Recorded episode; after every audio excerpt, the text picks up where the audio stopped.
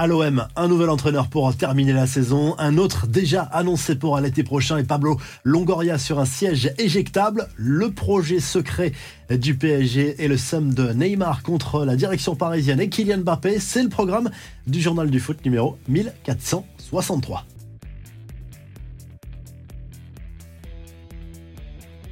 Jean-Louis Gasset succède à Gennaro Gattuso sur le banc de l'Olympique de Marseille. Le technicien français de 70 ans arrive a priori pour un intérim jusqu'à la fin de la saison. L'ancien sélectionneur de la Côte d'Ivoire sera sur le banc dès jeudi soir face au Shakhtar Donetsk en Ligue Europa. Gennaro Gattuso a déjà quitté Marseille avec un bilan catastrophique de 9 victoires 8 matchs nuls et 7 défaites, toutes compétitions confondues. L'un des pires bilans de ces dernières années pour le technicien italien. Pablo Longoria, lui, est de plus en plus contesté en interne. Certains supporters réclament son départ immédiat à cause de l'instabilité, que ce soit au niveau de la direction, au niveau des entraîneurs et des joueurs également sur les dernières saisons. Et un nom émerge déjà pour le poste d'entraîneur à partir de l'été prochain, et ce n'est pas une surprise, celui de Christophe Galtier.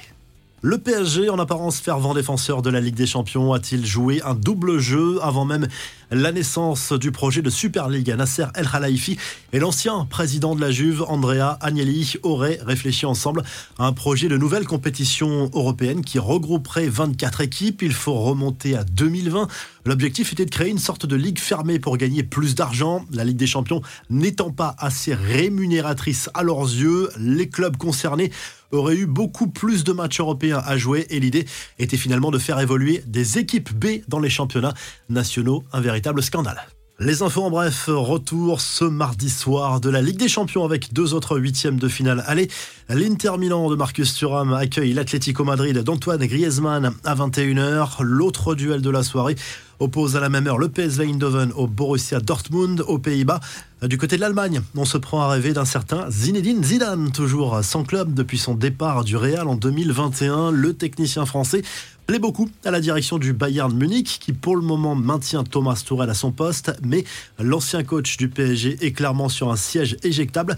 Lionel Messi, obligé de sortir du silence, critiqué par les fans chinois pour n'avoir pas joué lors d'un match amical de l'Inter Miami à Hong Kong début février. L'Argentin a tenté de s'expliquer dans une vidéo. Il dément un boycott politique et assure qu'il était bel et bien blessé ce jour-là aux adducteurs et qu'il ne pouvait pas rentrer en jeu.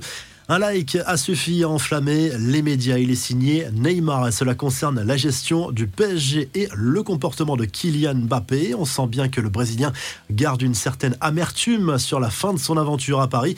Il n'a pas hésité à liker un post d'un compte qui critique la politique du club français et la volonté de tout miser sur Mbappé. Par ce like, on comprend que Neymar valide les critiques. Enfin, hommage à Andreas Bremeux, légende du football allemand qui avait marqué notamment le but de la victoire en finale de la Coupe du Monde 1990 contre l'Argentine. Il est décédé d'un arrêt cardiaque à l'âge de 63 ans la nuit dernière. La revue de presse, le journal, l'équipe décortique la saison chaotique de l'OM avec un quatrième entraîneur sur le banc depuis euh, l'été dernier. Marcelino n'était resté que quelques semaines. Abardonado avait assuré l'intérim. Gattuso a eu le bilan que l'on a déjà évoqué. Gasset fera-t-il mieux? On verra dans quelques mois. Du côté de l'Espagne, le journal Marca reprend plusieurs dizaines de unes en miniature consacrées à Kylian Mbappé sur les dernières années avec l'aboutissement visiblement de ce projet de faire venir l'attaquant français dans la capitale espagnol. En tout cas pour le quotidien madrilène, pas de doute, le buteur du PSG a déjà signé son contrat avec le club merengue et du côté de l'Italie. Le Corriere dello Sport évoque la situation chaotique également du côté du Napoli qui change encore d'entraîneur. Mazzari a pris la porte. Il avait succédé à Rudy Garcia. On s'en souvient. Il ne sera resté que quelques semaines à la tête du club italien. Et c'est donc Francesco Calzona qui va terminer la saison. C'est l'actuel sélectionneur de la Slovaquie. Il va d'ailleurs conserver ce poste en parallèle. Si le journal du foot vous a plu, n'oubliez pas de liker et de vous abonner. Et on se retrouve rapidement pour un nouveau journal du foot. Salut